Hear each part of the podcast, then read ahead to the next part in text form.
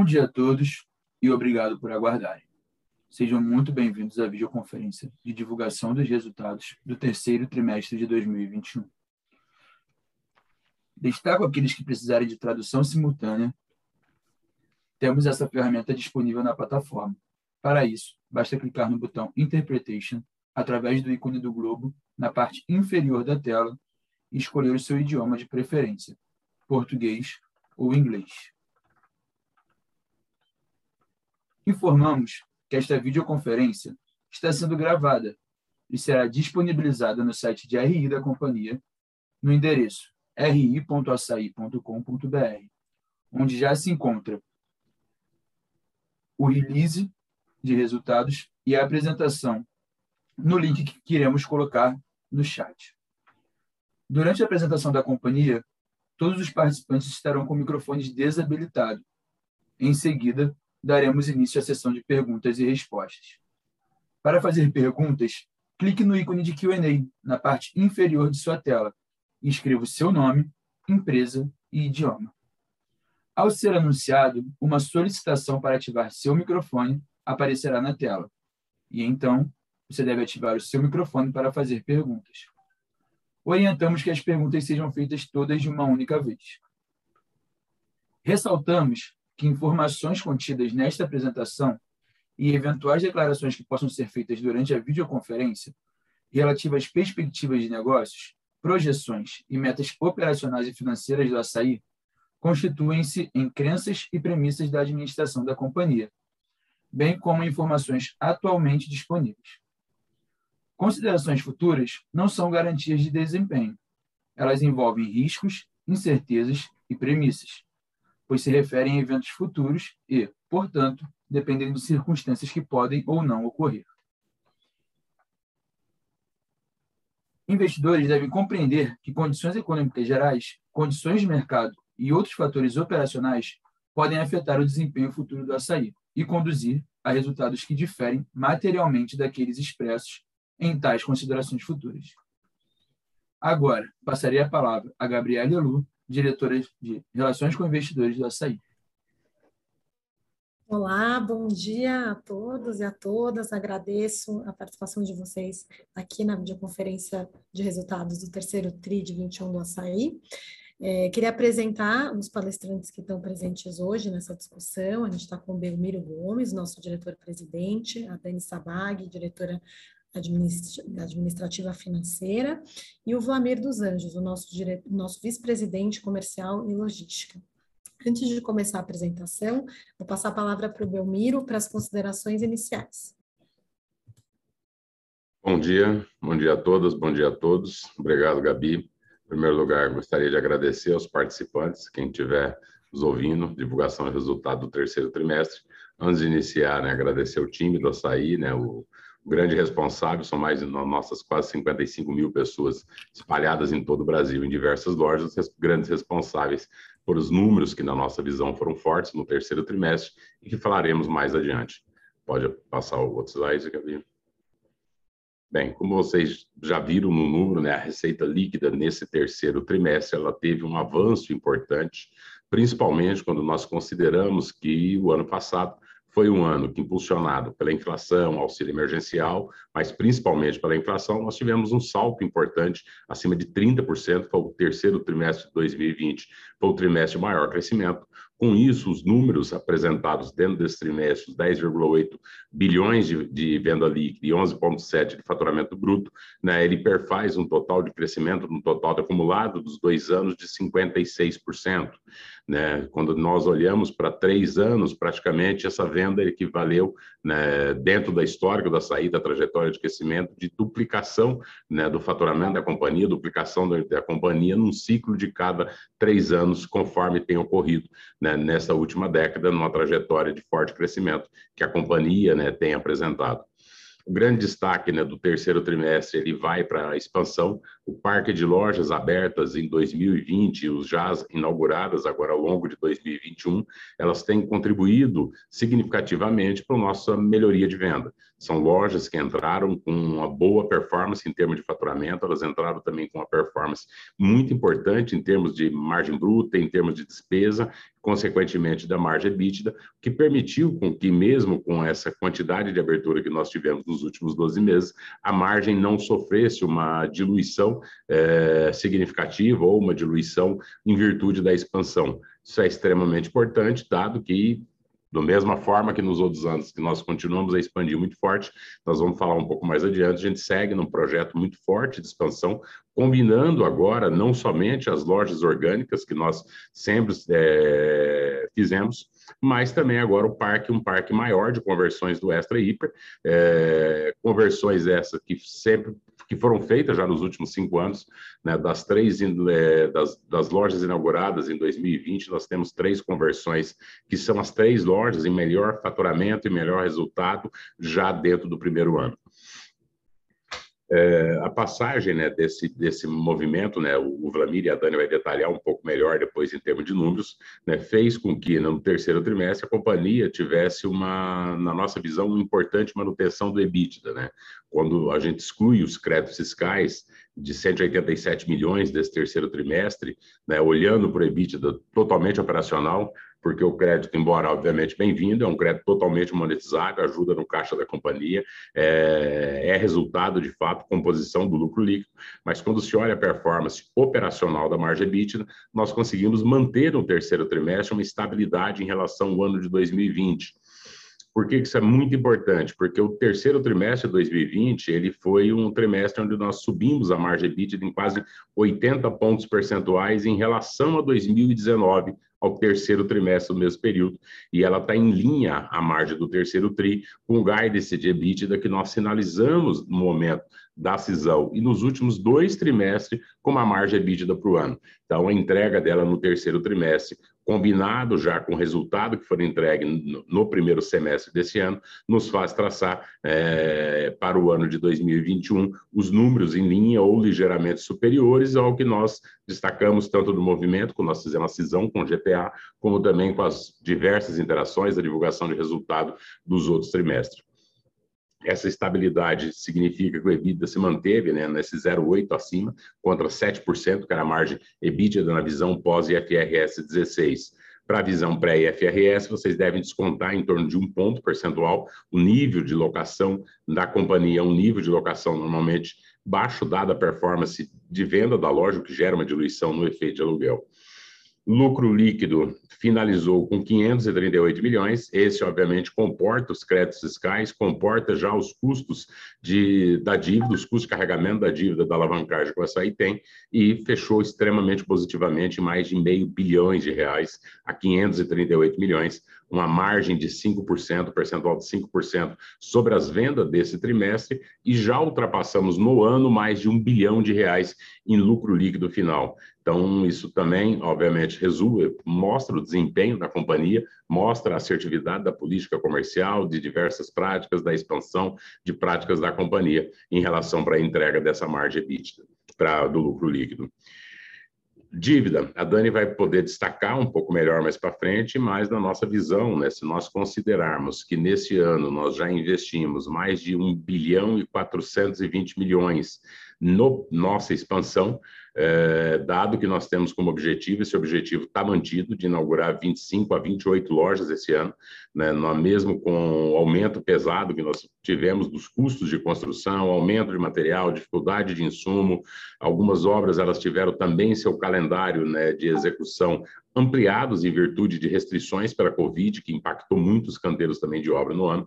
Então, nós vamos ter uma concentração de aberturas agora no quarto trimestre de 2021, mas a companhia seguiu investindo. Para que vocês tenham uma ideia, nós devemos investir esse ano, esse 1 bilhão 420, ele vai ultrapassar a marca, provavelmente, ou deve chegar próximo a 2 bilhões de reais.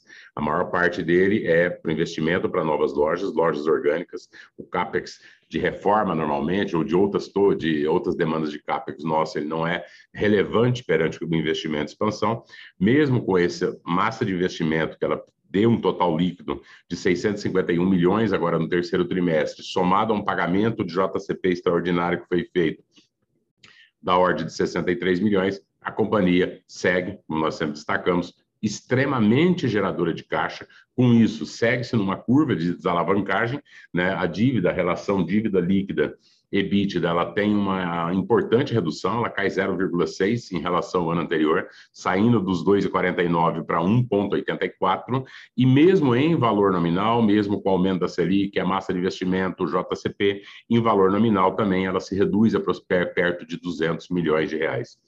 Se avançar para o próximo slide. É, essas 25 ou 28 lojas, né, elas vão adicionar para o açaí aproximadamente mais 11,5% em termos de, de área de venda. Ela é vencido, né, nos últimos anos, a expansão, a abertura de loja, a entrada em novas praças e praças importantes que o açaí tem muitas vezes uma loja, duas lojas, ela vai seguir agora dentro da nossa expansão orgânica, ele vai falar um pouco isso mais no final, mas na nossa visão, nós vemos o mês, é o trimestre muito positivo é um trimestre que ele combina um pouco, né, as primeiras, né, as primeiras reações do mercado, né, a não, não digamos o fim da pandemia, né, mas a menor medidas restritivas, né, especialmente no setor de food service, parte do food service ainda está muito impactado, né, principalmente o food service, quando nós olhamos para o almoço executivo, dado que a maioria das companhias, dos escritórios continuam home office, então boa parte do público que acabava indo é, para trabalhar numa empresa e almoçava próximo daquela companhia, esse setor ainda está extremamente impactado, da vida noturna também impactado, e obviamente né, que o aumento da inflação, não somente nos alimentos, como nós víamos no ano passado, né, mas neste ano né, se somou aos alimentos diversos outros setores, com destaque para preço de combustível, derivados de petróleo, energia elétrica, faz com que, obviamente, a gente tenha hoje um menor poder de compra da população brasileira. Então, há uma, uma ansiedade geral, acho que de todo o setor, de como que ele deve operar agora dentro do, do quarto trimestre, uma vez que tem setores importantes que ficaram fechados né, ao longo da pandemia. Né? Há uma expectativa também, diante dos possíveis aumentos de incentivo do governo, uma vez que a inflação acumulada tirou muito poder de compra da população, tem um efeito, o Vladimir vai falar um pouco sobre o efeito trade-out que a gente vê hoje nesse momento, é, isso deve, obviamente, boa parte desses novos recursos ser destinado para alimentação. Né? É, outros setores, outros comércios podem ser talvez um pouco mais impactados, bens duráveis, eletrodomésticos, materiais de construção, mas o alimentar é sempre o setor de maior resiliência. É, e nós, por estarmos sendo o setor de menor custo, consequentemente de menor preço de venda, obviamente torna-se cada vez o, o segmento, segmento de atacarejo, cada vez mais atrativo para a população, mais atrativo né, para quem está buscando manter seus hábitos de consumo, suas marcas de consumo, e ainda continua uma solução extremamente importante para esse comerciante que pega agora o período de retomada. Uma vez que as primeiras observações que nós temos mostra ele, o comerciante, extremamente cauteloso, mesmo os que estão abertos, né? Se nós formos lembrar, o ano passado, em outubro, novembro, havia uma expectativa extremamente positiva das reaberturas de final de ano. Que nós vimos no ano passado, que esse, é, esses mil, esses empreendedores, eles fizeram estoque, acabou que no Natal acabou sendo muito frustrante. Então, obviamente, isso faz com que, além por uma uma questão de menor caixa desse micro e pequeno empreendedor e dos pequenos comércios, ele também tem uma cautela com receio de repetir, né, muitas vezes agora em 2021, o que aconteceu em 2020 não aparenta, a gente, felizmente, né, a população brasileira segue, né, o Brasil segue num avanço muito forte da taxa de vacinação, o que nos permite, né, vislumbrar, né, para medidas restritivas menores, para que a população possa retomar hábitos importantes, especialmente ligados a turismo, viagem, festa, churrasco, confraternização, alimentação fora do lar, que é um setor extremamente importante para o açaí. É um setor que as suas atividades, do mesmo jeito que nos impactou negativamente né, o ano passado, especificamente falando desse setor, ele também deve sortir efeitos positivos na medida que esse cliente possa voltar para o segmento. E pode passar o próximo slide, e eu passo a palavra para o Vladimir dos Anjos, nosso vice-presidente comercial e logística. Muito obrigado. Bom dia a todas e todos. É, primeiro, gostaria de agradecer a todos que estão participando aqui do nosso call. Obrigado pela participação. E antes de, de iniciar minha fala, também gostaria de agradecer todo o time do Açaí, em especial o nosso time de lojas né, e das centrais de distribuição, que são essas pessoas que, que movimentam a companhia. Obrigado a todos. Falando um pouco sobre a digitalização do açaí da companhia, né, acho que tinha uma expectativa, uma cobrança do mercado eh, forte eh, já há vários trimestres né, com relação a esse tema. É, como a gente já comentou em outras oportunidades, a gente era uma subsidiária de GPA e a gente entendia estrategicamente que não fazia muito sentido concorrermos internamente e por isso a gente é, postergou ou adiou as iniciativas digitais na companhia. É, após a cisão, em 1 de março, a gente começou um movimento da digitalização da companhia e rapidamente a gente conseguiu implementar. É, fizemos uma parceria, é a primeira de outras que estão sendo eh, trabalhadas que a gente tem novidade aí para próximo os próximos trimestres com a Corner Shop. É, rapidamente a gente conseguiu rolloutar, vamos dizer assim, em 16 estados, praticamente dois terços das nossas lojas hoje já operam com, um aplicativo é, do delivery, do e-commerce, trazendo um pouco de comodidade para os clientes em todo o Brasil. Tá? Acho que, é, Gabi, você pode é... Ah, e falando um pouco com relação às vendas né, do, do da plataforma, está dentro das nossas expectativas, ainda estamos no início, né, praticamente três meses aí de, de operação, está dentro das nossas expectativas é, e com tendência de crescimento a cada trimestre. Tá? E conforme a gente vai abrindo lojas, as cidades que são atendidas também automaticamente já entra dentro da plataforma. Podemos seguir?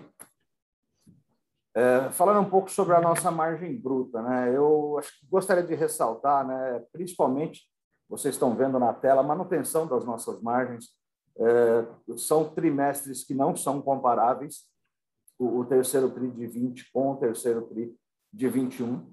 É, esse esse ano, é, diferentemente do ano passado, a, nossa campanha de aniversário ela, ela ocorre nos meses de setembro e outubro o ano passado, devido às restrições, às incertezas, até pela própria pandemia, a gente teve uma campanha de aniversário, sim, mas ela se iniciou é, praticamente na segunda quinzena de setembro, diferentemente desse ano, ela iniciou já no primeiro dia útil de, de setembro, primeiro de setembro, a gente entrou com a campanha e com uma agressividade maior do que foi feito o ano passado, até porque a gente estava com muita restrição em loja, restrição de horário, enfim, é, não, não se compara.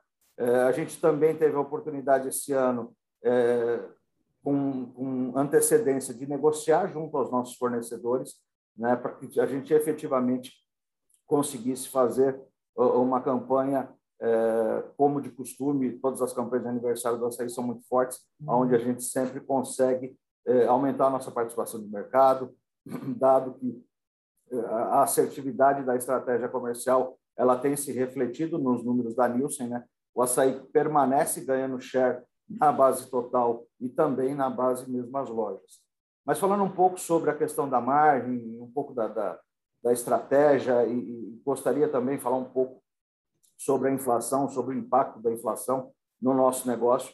É, a gente está num cenário adverso que a inflação é, nos alimentos ela não está vindo por um aumento de demanda, mas sim por um aumento de custos, seja de insumos, seja questões cambiais, questão de energia elétrica, combustíveis, efeitos climáticos. Isso tem pressionado toda a cadeia de abastecimento é, e pressionado os fornecedores com aumentos de preço. O que, que a gente tem notado, né? dado, como o Belmiro comentou, a queda de renda da população, é, a gente tem notado nas nossas lojas um trade-down de marcas acentuado, é, talvez até mais forte do que em outros momentos que o Brasil passou por dificuldades. A gente tem notado uma substituição de, de produtos e de marcas, seja a troca de um arroz tipo 1 por um arroz tipo 2, da carne bovina pelo frango, é, do arroz pelo macarrão, enfim, é, e de marcas premiums, né? Obviamente, é, o cliente trocando por marcas mais baratas. A gente já trabalhava muito forte com a questão do primeiro preço, das marcas de primeiro preço. A gente estrategicamente reforçou esse mix nesses últimos dois trimestres, e isso fez com que a gente não sofresse tanto esses impactos inflacionários a gente, eh, como eu, comentei, a gente observou esse trade-out de marca, mas a gente tem um indicador aqui que a gente chama de PMU, que é o preço médio unitário, onde a gente mantém uma estabilidade do preço médio e não tivemos praticamente uma redução em volume. Isso para nós é muito importante. A gente foca muito na questão da volumetria, né, do, do, da tonelagem que a gente vende. A gente, né, na base mesmo as lojas, tivemos uma pequena retração, podemos até dizer que, dado todo o cenário adverso que a gente enfrenta, é, uma queda de 30 bips é, no volume, praticamente insignificante. É, isso fez com que a gente continuasse a nossa trajetória. Acho que gostaria até de, aproveitar, eu acho que falar um pouco dessa questão dos fornecedores. Né? A cadeia tem começado a, a, mostrar sinais de regularização do abastecimento, diferente do que nós tivemos no, no trimestre anterior, porque você tinha demanda, mas não tinha é, produto, faltava muito insumo, faltou muita mercadoria, e agora a gente já trabalha com níveis de estoques mais adequados para o momento que a gente está atravessando e já se preparando aí para o quarto trimestre é, fortemente que a gente, é, apesar do, do, do, cenário, a gente está se preparando para fazer um, quarto trimestre consistente.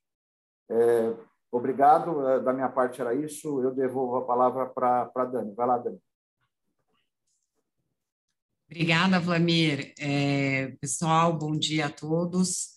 Eu vou dar continuidade, então, aqui à apresentação e falar do, um pouco do EBITDA, né? Então, a gente vai falar do EBITDA ajustado. Então, excluindo os efeitos de créditos fiscais, né, o EBITDA ah, no trimestre atingiu 838 milhões. Né? Se a gente olha aí cinco anos para trás, é um EBITDA quatro vezes maior, então é bem significativa essa evolução. A gente teve um crescimento de 17% ano contra ano e uma margem de 7,8%, que ela é estável é, relativo ao patamar do terceiro TRI, e comparado a 19, a gente fez um exercício aqui, como, como a gente tem falado da venda, uh, a gente cresceu é, 73% em dois anos e a venda 56%. E quando a gente olha no acumulado de nove meses, esse crescimento de dois anos foi 69%, é, e comparado com a venda, é, crescimento ainda mais significativo de 24%. Então, realmente é, tem mostrado aí a solidez desse resultado operacional. Né? Então, esse resultado, de novo, reforça que, mesmo com uma forte base de comparação de 2020, o açaí segue entregando resultados bastante consistentes, em decorrência de toda a resiliência que o negócio apresenta com essa alta performance, é, essa entrega né, muito forte da nossa expansão e da rápida maturação das nossas lojas. Então, é, agora falando um pouco do lucro líquido para vocês, a gente, é, no, no, trimestre, a gente alcançou 538 milhões de lucro líquido, um crescimento de 34% também em relação ao terceiro TRI, e, e um ganho na margem líquida de 0,6, né? É, ponto percentual. Então, uh, e no acumulado do ano, esse lucro cresce 54% e ultrapassa a, a marca do bilhão, né? A gente brinca aqui, atinge 1,1 bilhão, com margem de 3,6, uma evolução aqui de 0,8 em relação a 2020. E aí, lógico que é, a gente tem que fazer alguns ajustes nesse lucro, como a gente comentou inicialmente, tem 187 milhões de créditos tributários líquidos de R, então, uh, e, e, no terceiro TRI, e de 228 nos nove meses. Uh, além disso, é, é, tem uma significativa diferença né, entre é, a dedução de R devido ao pagamento de JCP que a gente fez no ano passado. É, essa, esse impacto é de 105 milhões no terceiro TRI 20 e de 22 milhões nesse terceiro TRI. É, então, quando a gente é, exclui esses efeitos para fazer a correta análise do lucro, né, em bases comparáveis, a gente tem um crescimento no acumulado do ano de 39%. Então, de novo, bastante superior ao crescimento de vendas uh, apresentado, né? É, passando para o resultado financeiro, esse trimestre, é, a gente gosta de comentar o resultado financeiro antes dos juros do passivo de arrendamento, né? Então, ele foi negativo em 88 milhões, é, que equivale a 0,8 da receita, e bastante estável em relação ao período do ano passado. Uh, e no, no TRI a gente teve um maior custo da dívida, obviamente, devido ao aumento do CDI, uh, que mais que duplicou em relação ao ano passado, e, e a gente passou, então, no terceiro TRI 20 de 0,51% uh, para 1,24% do CDI. Então, esse, esse custo representou uh, cerca de 60 milhões de reais no trimestre. Tá? É, outro fator também que contribuiu para o aumento do resultado financeiro foi um, maior volume da dívida bruta no trimestre. O que, que é isso? A gente carregou né, esse maior volume em razão da segunda emissão de debêntures, foi feita pela companhia, que, que ocorreu em junho, né, essa captação, no valor de 1,6 bi. Com essa captação, a gente pagou uma debênture mais antiga, a nossa, da, a segunda série da primeira emissão, e ela que, que venceu agora em agosto. Então, pelo é, no final do, do, do, trimestre, a gente tem esse carrego, vamos dizer assim, esse carregamento do, dessa dívida, desse volume a mais. Bom, esse movimento é, é, faz parte da nossa estratégia né, de extensão do prazo da dívida, de melhorar o custo dela. Uh, eu vou falar um pouquinho mais para frente no próximo slide em maior detalhe, mas só para concluir esse slide, o, o, resultado financeiro, então, excluindo os créditos fiscais, só para não deixar de comentar, ele representa 1%, 1 da receita líquida uh, no trimestre, tá? Então, agora passando para o próximo, Gabi, é, é, a gente fechou o trimestre com uma dívida líquida de 5,2, né, uma, uma redução de praticamente 150 milhões em relação ao terceiro TRI, 20, e, e, então, por mais um trimestre, a gente consegue reduzir a alavancagem da companhia, e, e ela vem sendo reduzida progressivamente. A gente encerrou o ano aí, é, o trimestre a 1,84 dívida líquida EBITDA, o que é 0,6 vezes menor do que o terceiro tri 20, né? Então, a gente estava a 2,50 é, no terceiro tri 20, é, e, e, como vocês têm acompanhado, é, esse, esse, número, esse indicador já caiu mais, é, muito mais que uma vez, né? Então, a gente segue nessa desalavancagem pela geração, pela forte geração de caixa da companhia. É, bom, seguindo a explicação do refinanciamento que a gente fez é, da primeira emissão de debêntures, é, além do pagamento da parcela que venceu em agosto, que eu comentei, é, é, a gente, nós pré-pagamos também é, a última série da primeira emissão, a quarta série, que, a, que, que no caso era a mais cara para a gente, é, com os recursos que a gente obteve da emissão de notas promissórias. A gente fez essa emissão de 2,5 bi, a CDI mais um e-mail, né? É, o cupom dela, e, e, e, a gente também pagou mais uma emissão uh, ainda dentro do trimestre. E Uh, e agora, no final de outubro, a gente eh, teve mais uma emissão, que foi do CRI, e ela foi eh, concluída esses dias. Uh, com esses recursos, a companhia também finaliza esse processo de refinanciamento e a gente paga a última série uh, da, da emissão antiga até o final do ano, que é uma série a CDI mais 2,65, né? Com, com, com, todo esse, esse plano de refinanciamento, com, as captações totalizaram é, quase 6 bi já esse ano, é, praticamente 6 bi esse ano, né? Então, as captações também é, permitiram que a gente reduzisse, reduzisse o spread em relação ao CDI de, em cerca de um ponto percentual, e um alongamento desse prazo de dívida de dois para quatro anos e meio, né? Então, é é, era esse o ponto. Agora eu vou passar a palavra para o Belmiro para seguir com a apresentação. Belmiro.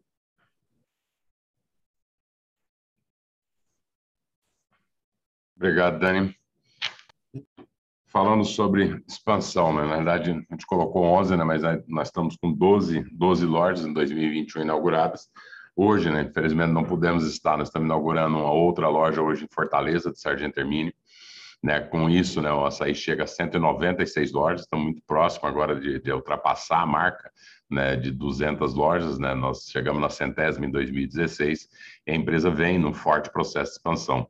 Né? Esse ano, né, nós, como eu mencionei anteriormente, nós vamos estar com as inaugurações muito concentradas no quarto trimestre, dado o calendário de obra, dado também a concentração é, de momento, na nossa visão, o momento quarto trimestre também sempre é um momento mais positivo para aberturas de loja. Então, até o momento, nós já inauguramos 12 unidades. Essas unidades elas foram distribuídas em oito estados diferentes do Brasil. Isso mostra que a expansão ela não tem uma concentração em uma única região. Performance nossa ela tem sido positiva em todas as regiões.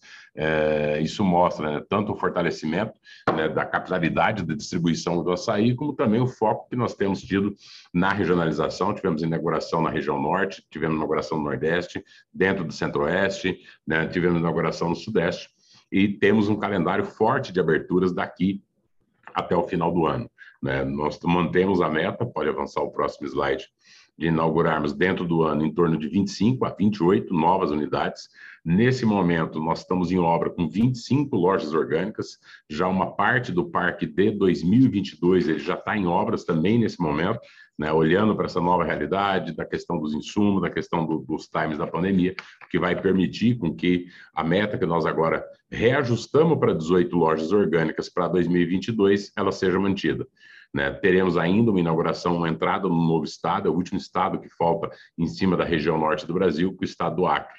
Então, devemos inaugurar esse ano agora, entre novembro e dezembro, aproximadamente 15 a 17 novas unidades do açaí, e já vamos virar o ano com aproximadamente 8, 9 obras ou 10 obras no total em construção para abertura ao longo de 2022, né?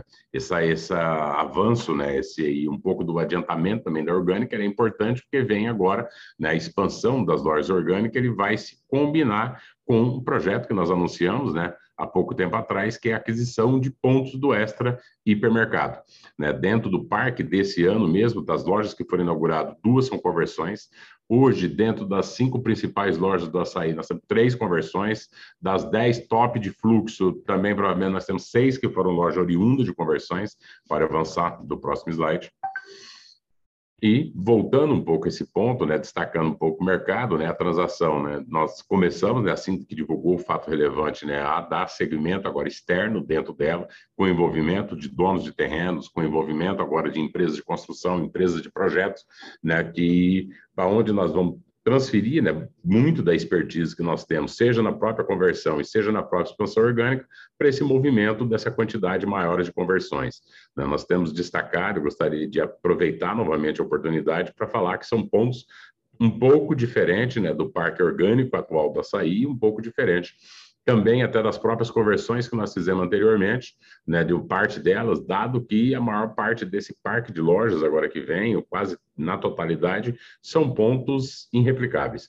Pontos que foram de lojas inauguradas há 20, 30 anos atrás, é, onde o mercado imobiliário ainda era possível se identificar um terreno de 40, 50 mil metros quadrados é, e colocar uma loja de 7 mil, 8 mil metros quadrados de área de venda, com uma quantidade gigantesca de estacionamento. Ao avanço do adensamento populacional, principalmente nas capitais brasileiras e nas grandes cidades, faz com que hoje você tenha uma dificuldade gigantesca. Então, a realidade hoje do setor, como o setor de atacarejo ou de cash and carry, nós crescemos muito forte na última década, né, e talvez um, em um pedaço na outra década passada, mas predominantemente na última década, quem pega o histórico e vê a quantidade de lojas do setor aberta e olhar para as localizações, vai ver que boa parte dessas lojas, elas, nós não conseguimos adentrar, né, dar proximidade para o cliente. Nós não conseguimos, muitas vezes, entrar dentro de regiões né, um pouco mais centrais, e nesse movimento agora, dado o avanço da açaí, como oportunidade também de acelerar o crescimento nosso, né, a combinação da expansão orgânica com as conversões é a decisão mais acertada no momento. Esse projeto ele vai nos permitir é, adquirir pontos que seriam impossíveis hoje, dada a realidade do mercado imobiliário, ou de tempo de aprovação, ou a própria existência de terrenos nessas regiões com essa metragem das lojas a maior parte delas ou estão em capitais do Brasil ou em regiões metropolitanas da capitais, das 71, 63 estão dentro dessas condições. A área de venda desse parque de loja vai permitir com que nós adicionemos 50% do que nós temos hoje, para que vocês tenham uma ideia, uma metragem muito diferente da realidade que nós temos hoje em uma parte do parque de lojas do Açaí, e nos permite estar em boa parte delas até muito mais próprio do público PJ. Boa parte delas, por estarem em regiões centrais, são regiões normalmente que concentram operadores de food service, que concentram muitas vezes mercearias pequenas, mas principalmente a indústria de food service, padaria e outros setores, vai permitir com que seja uma loja próxima. Vai permitir com que esse cliente comerciante consiga se abastecer mais rapidamente e você também está próximo de centros populacionais muito mais elevados. O histórico de conversões, ele mostra que a conversão normalmente era extremamente rápida em termos de maturação. Pode passar o próximo slide. Essas conversões, normalmente, por já serem pontos tradicionais, ponto é, conhecidos da população, você tem um tempo de atração daquele cliente da loja que foi aberto e em termos de margem muito mais rápido do que o parque orgânico. Isso vai ser extremamente importante. Na nossa visão, 2022 vai ser um ano que a população ela ainda vai estar para uma série de questões econômicas, questões que, que não estão dentro do nosso né, poder de atuação, mas que devem ter uma busca ainda maior por preço. Então, a bem da verdade, esse ponto combina já uma estratégia que a gente vem seguindo nos últimos anos de fazer uma combinação que é o quê?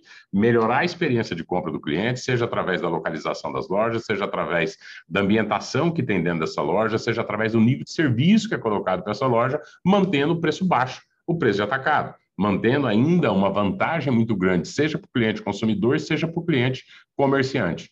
Então, as conversões até hoje, em média, nós triplicamos a venda que existia anteriormente no parque. Elas levam quase que seis meses para atingir a rampa total de venda, normalmente com lucro líquido dentro do primeiro ano. Né? O break-even das conversões tem sido muito mais elevado por se tratar de pontos muito conhecidos. Vocês veem no slide aí a loja de Carapicuíba, é uma das principais lojas nossas em faturamento. Essa loja tem 8 mil metros quadrados de área de venda, mais de 14 mil metros quadrados de área construída e 830 vagas, quase 900 vagas de estacionamento.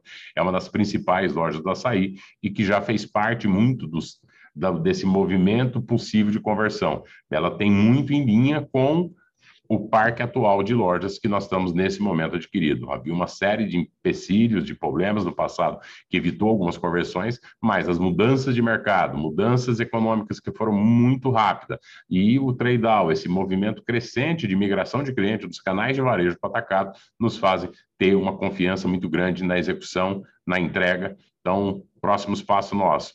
O Extra deve encerrar suas atividades no final agora de dezembro, talvez né, metade do mês de janeiro, para que nós, em fevereiro, entramos com os processos de conversões de loja, que serão divididos em duas ondas, ainda não temos fechado é, quais são as lojas da primeira e da segunda onda, uma vez que isso também depende de regulamentações de órgãos, mas o objetivo é ter em torno de 40 unidades na primeira onda, essas lojas vão estarem sendo reabertas por volta de junho, julho e agosto do próximo ano, e uma segunda onda se inicia em seguida, até pela capacidade de execução, é, em, sim, com entrega no primeiro trimestre de 2023.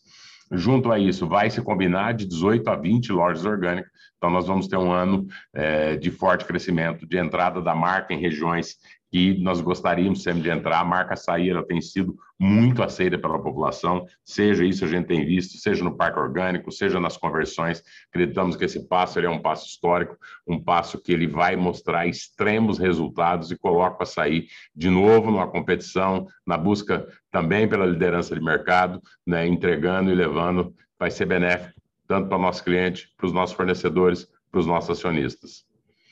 Fechando essa parte, falando um pouco sobre ESG, tema importante, tema que hoje, obviamente, existe um reforço das companhias, mas quem acompanhou a trajetória do açaí sabe que muitos desses temas, e até antes do assunto estar tão forte no mercado, ele já era praticado como missão da empresa, até por demanda também do nosso controlador. é, investimentos, né? Nós temos, acho que em dois estados, a maior planta fotovoltaica dentro de telhados do açaí. Então, boa parte das nossas lojas já estão no mercado livre de energia. A nossa matriz, ela é praticamente toda uma matriz renovável, né? onde a gente tem um uso muito forte da fotovoltaica e é da eólica, que tem uma participação já hoje extremamente importante, né? Com dentro desses contratos que nós firmamos dentro do mercado livre de energia, nós devemos estar né, com 174 lojas, estamos com 174 lojas migradas nesse momento, além de uma série de outras iniciativas. Academia Sair Bons Negócios, foram mais de 16 mil inscrições esse ano. Né, no total de pessoas selecionadas, né, aproximadamente 80% são mulheres e 80% também são ao declarado né, como negros ou pardos. É, são pessoas que mostram, né, nós já temos esse projeto há alguns anos, onde nós, além do, do micro e pequeno empreendedor, empreendedorismo ser um cliente, há um papel nosso, na nossa visão da sociedade, de fomentar conhecimento técnico, conhecimento financeiro para esses clientes. Né? Mais de 1.500 foram selecionados e passaram pelos cursos da Academia Sair, além de outra, uma série de iniciativas que a companhia vem desenvolvendo nesse tópico. Temos hoje 25,3% percentual de mulheres em cargos de liderança, abaixo, obviamente, do que a gente tem trabalhando, mas a evolução tem sido significativa, quase 5% né, de avanço no terceiro trimestre do ano passado em relação a esse trimestre, e mais de 45% dos nossos colaboradores de liderança se declararam, no último censo feito, como negros ou pardos. De, dos números do terceiro trimestre de 2021 são isso, e aí devolvo a palavra para a Gabi, nossa diretora de RI. Muito obrigado a todas e todos. Obrigada, Belmiro. A gente vai seguir agora para a sessão de perguntas e, e respostas. Agora começaremos a sessão de perguntas e respostas. Lembrando que, para fazer perguntas, vocês devem clicar no ícone de QA na parte inferior da tela e escrever o seu nome, empresa e idioma. Ao ser anunciado, uma solicitação para ativar seu microfone aparecerá na tela. E então, você deve ativar o seu microfone para fazer perguntas. Solicitamos, por gentileza, que as perguntas sejam feitas todas de uma única vez. Vamos à nossa primeira pergunta. É do João Soares, analista Cellside, do Grupo City. Por favor, João, pode fazer sua pergunta. Bom dia a todos, obrigado pelo call. Tenho duas perguntas aqui. A primeira é em relação à margem bruta. É, o Valmir passou umas, umas mensagens bem claras como vocês estão conseguindo manter essa, essa margem bruta, mas olhando para frente, como você mencionou, a normalização da cadeia de abastecimento é, e com também, né, a gente vê o mix de PJ, imagino, voltando bem forte agora é, no final do ano, como que a gente deveria, pelo menos um direcional aqui de margem bruta, é, e ajudar bastante a gente. É, e uma segunda pergunta é em relação à, à alavancagem, vocês têm bem claro o, o, o quanto vocês esperam de, de faturamento até 2024, número de lojas, mas acho que seria importante, Dani, se você pudesse passar qualquer é, visibilidade aqui em relação a como vocês esperam que essa dívida, é, essa alavancagem evolua ao longo do tempo, conforme vocês vão pagando as parcelas é, da aquisição dos, dos hipermercados. E, e, dentro desse mesmo ponto de dívida, Dani, se você puder passar um pouco para a gente vocês podem, é, o que, que, tem de espaço aqui é, adicional para vocês reduzirem spread CDI é, via refinanciamento ia ser interessante também.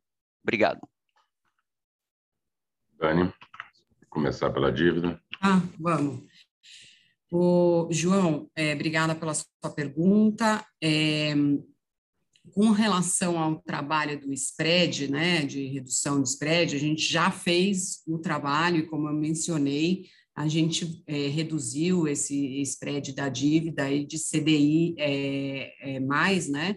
É, a gente reduziu em um ponto percentual, tá? Então, esse trabalho, ele está concluído, tá? Uh, com relação à sua pergunta uh, da perspectiva da, da, de como vai ficar essa nossa dívida líquida EBITDA, é, em função dos pagamentos, né, como a gente vinha já falando para vocês, né, se a gente, é, é, pelo curso normal, pela geração de caixa da companhia, a gente teria em dezembro um patamar é, é, bastante confortável aí, abaixo de uma vez e meia uh, dívida líquida EBITDA, tá? Então, esse é o, o, o, o, ponto de partida, vamos dizer assim.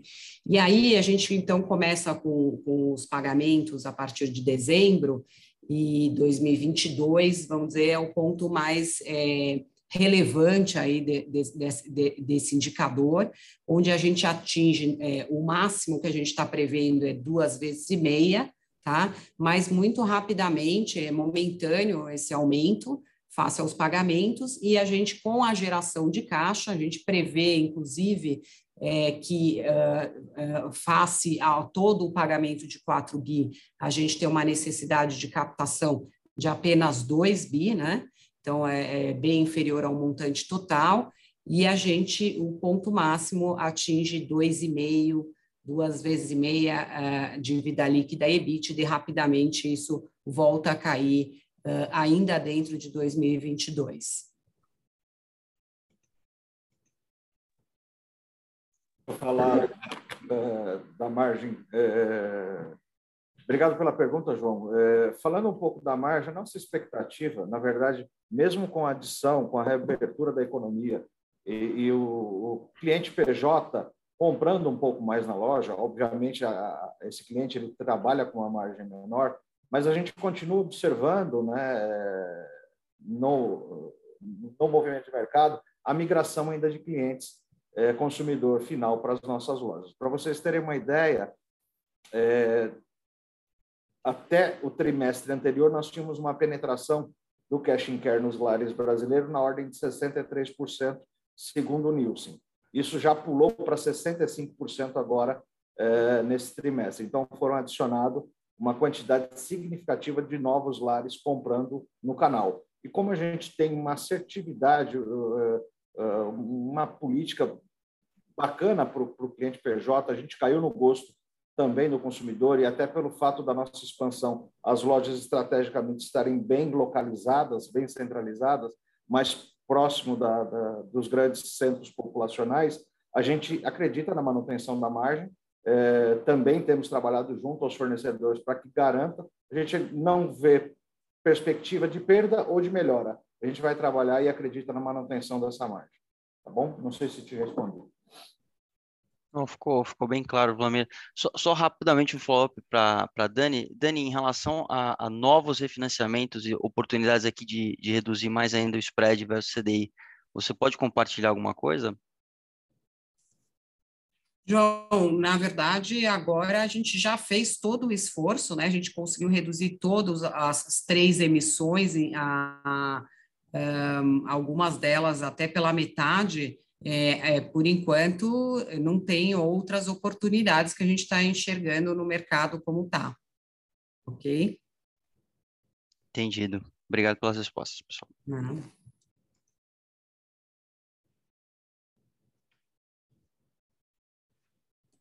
A nossa próxima pergunta vem do Tiago Macruz, analista Cellside, do Itaú BBA. Tiago, por favor, pode prosseguir. Oi, pessoal. É, bom dia. Eu queria falar um pouco dos choques de oferta, né? Os, os issues que a gente está acompanhando na cadeia de suprimentos. Vocês comentaram que, que caminham na direção de uma normalização, mas eu queria entender se esse cenário impactou ao longo de 2021 e eventualmente agora para o final do ano nas compras de oportunidade. Né? A gente sabe que vocês e o atacarejo, a indústria como um todo, é, são sempre acessados quando os fornecedores querem entregar o ano, as metas que foram colocadas em janeiro, eu queria entender se, se vocês estão sendo capazes de manter margem ano contra ano, mesmo em um cenário em que isso não esteja acontecendo como aconteceu em outros anos. A ideia é essa. Obrigado, pessoal. Olá, Tiago. Obrigado pela pergunta. Você tem razão na questão, né? Dado que você tem dificuldade na cadeia de insumos, obviamente que as possibilidades de compra de oportunidade elas são menores nesse período. Tanto que a concentração da área comercial nossa foi muito mais na manutenção, de buscar reforçar, principalmente produtos de primeiro preço, para refletir um pouco dos hábitos que a gente viu, né, como o Vladimir citou, da questão de trade-down, e deixou as oportunidades um pouco de lado. Cenário que, na nossa visão, ele deve ter ser alterado agora, na medida que sinaliza uma, um importante trade-down na população. Então, obviamente, que você vai ter ainda um consumo onde ele vai estar diferente, dependendo da marca do produto, dependendo do fornecedor.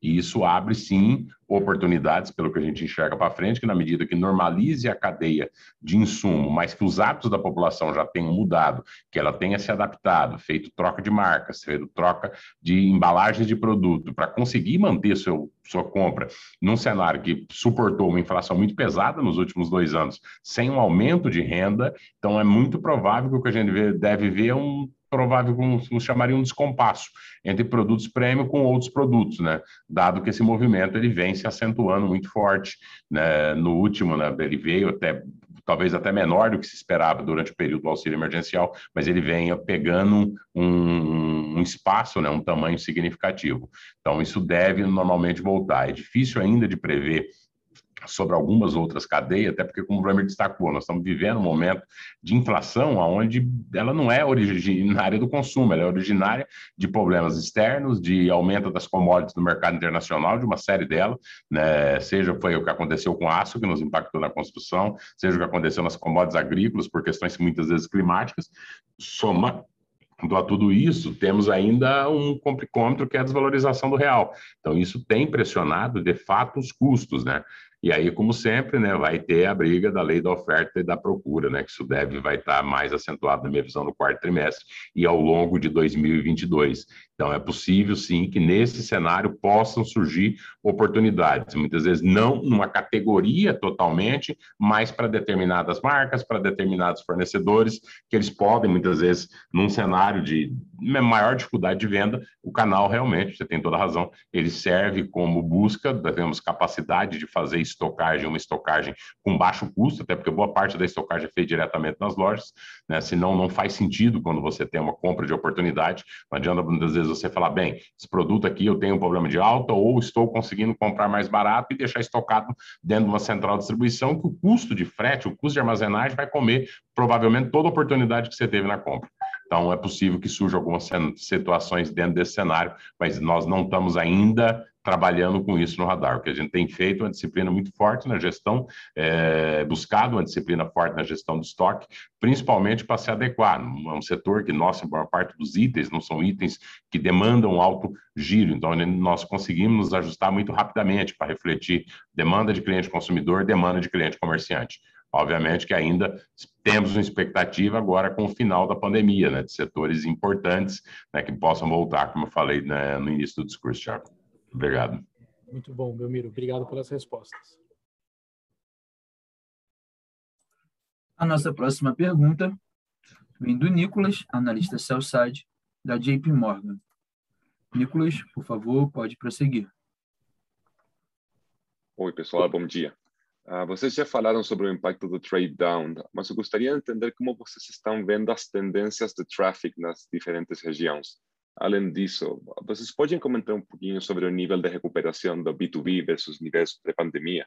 Obrigado.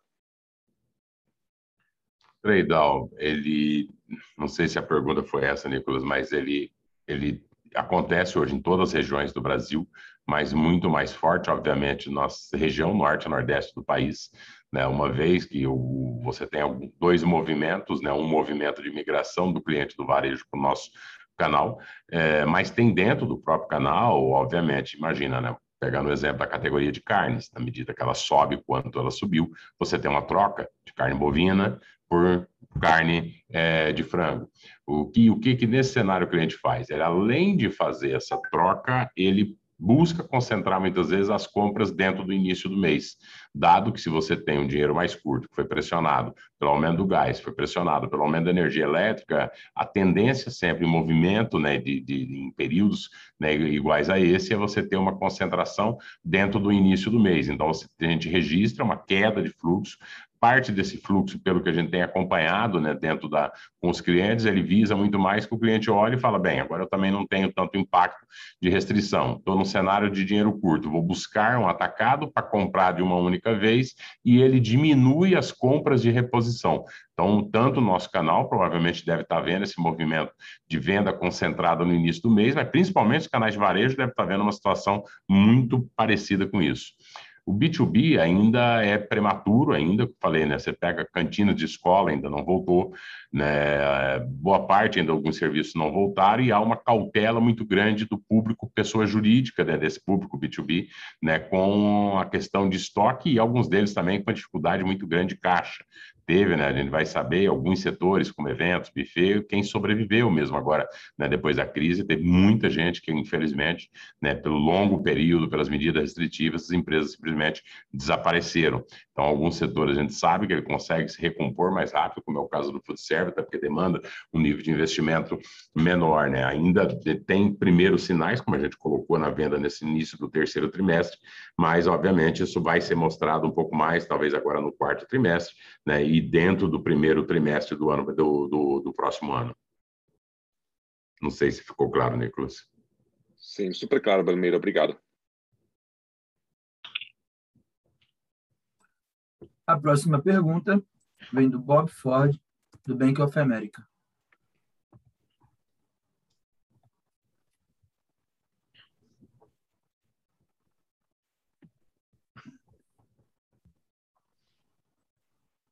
É, Bob, o microfone está aberto, pode fazer a pergunta.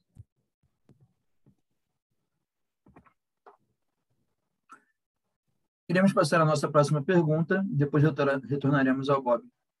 A nossa próxima pergunta vem de Irma, analista Cellside da Goldman Sachs. Irma, por favor, pode prosseguir. Olá, bom dia, obrigada por pegar uma minha pergunta.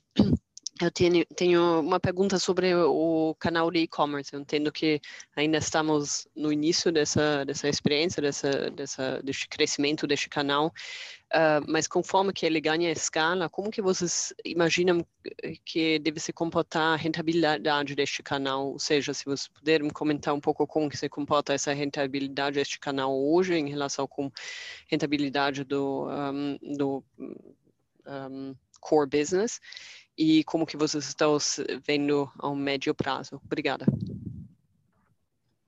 Obrigado pela pergunta, irmã. É, o e-commerce, né?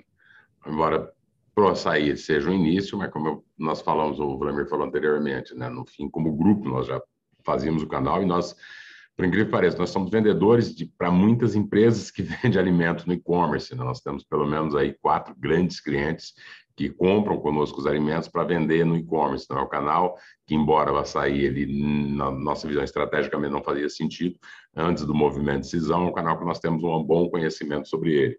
Né? A margem, ela é ligeiramente, né, nesse dado que nós decidimos entrar através do Last Mile, né, nós implementamos muito rapidamente, dentro do terceiro TRI foi iniciado e já está em 120 lojas, 16 estados, é, tem uma taxa que é pago para quem opera na última milha, então, embora, por um lado, quem compra é consumidor final, que tem uma margem maior. Por outro lado, a gente paga, então ele tem uma margem aproximadamente dois pontos abaixo do que seria uma margem nossa, em linha com a margem do que a gente vende para o PJ.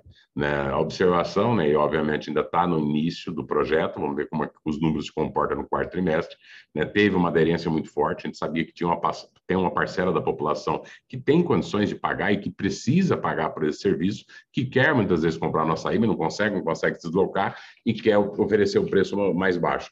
Nós vamos ainda aguardar um pouco os números do quarto trimestre, do primeiro trimestre do ano que vem. Novos last mile também devem ser adicionados para essa base, mas em termos de margem geral, ele não deve ter nenhum impacto, porque o e-commerce ainda, né, no alimentar, e aí não somente no, no atacarejo, mas mesmo para player que já opera há muito tempo, ele ainda tem uma participação muito pequena, né? Quando a gente olha para todo o mercado alimentar, principalmente quando você entra na linha de perecíveis, produto fresco, ainda o hábito da população é buscar escolher na loja, ver o produto que está sendo escolhido. Você tem aí 10% da população com possibilidades. Nesse movimento de entrada das lojas que hoje estão com extra, dado que elas são em regiões é, de maior poder aquisitivo, elas são muito mais próximas de público de classe A, B, deve ter um aumento disso, ou alguns outros projetos, a gente já está olhando para esse sentido, para refletir a necessidade, como nós falamos, a necessidade do cliente.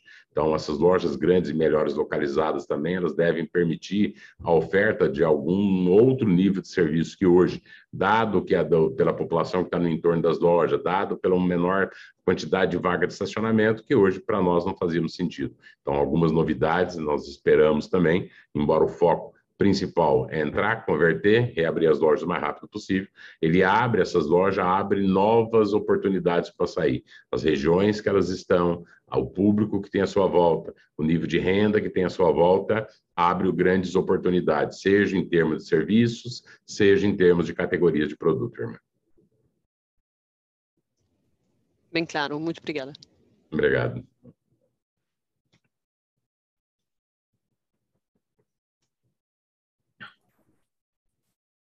Lembramos que, para fazer perguntas, vocês devem clicar no ícone Q&A na parte inferior da tela e escrever o seu nome, empresa e idioma para entrar na fila. Conseguiu achar o Bob? Acho que o Bob desconectou do call. Mas vamos, vamos lá. É, tem, é, a gente recebeu algumas perguntas pelo chat, então eu vou responder por aqui. Tem uma pergunta é, sobre como a gente vai captar esses dois bi que a Dani mencionou, a gente ainda está estruturando. É, uma pergunta aqui da XP Asset.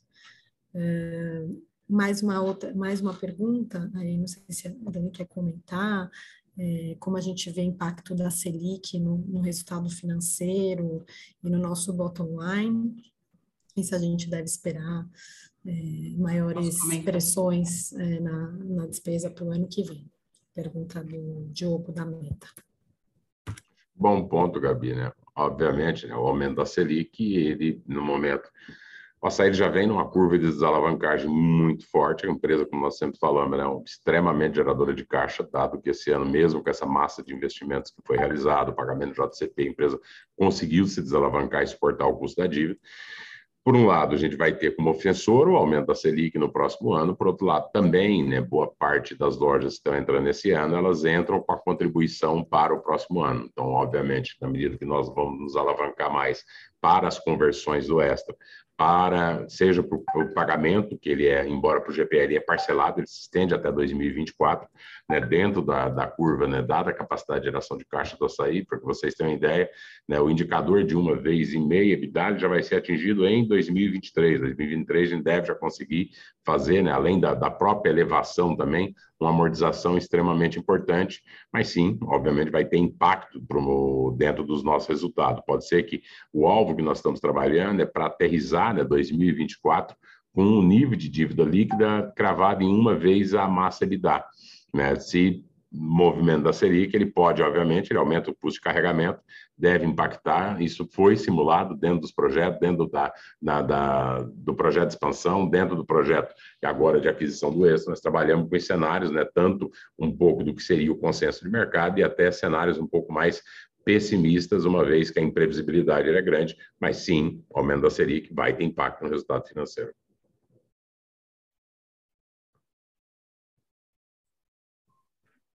Lembramos que para fazer perguntas, vocês devem clicar no ícone Q&A na parte inferior da tela, escrever o seu nome, empresa e idioma para entrar na fila.